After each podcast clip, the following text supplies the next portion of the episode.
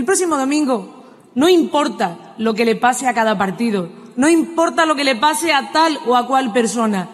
Lo que nos verdaderamente nos tiene que preocupar, importar, es que este país tenga futuro, que los españoles tengan futuro, que España definitivamente le vaya bien a todos y a todas.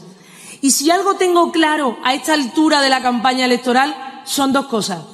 La primera, que hay que sacar a Rajoy de la Moncloa sí o sí, ¿vale?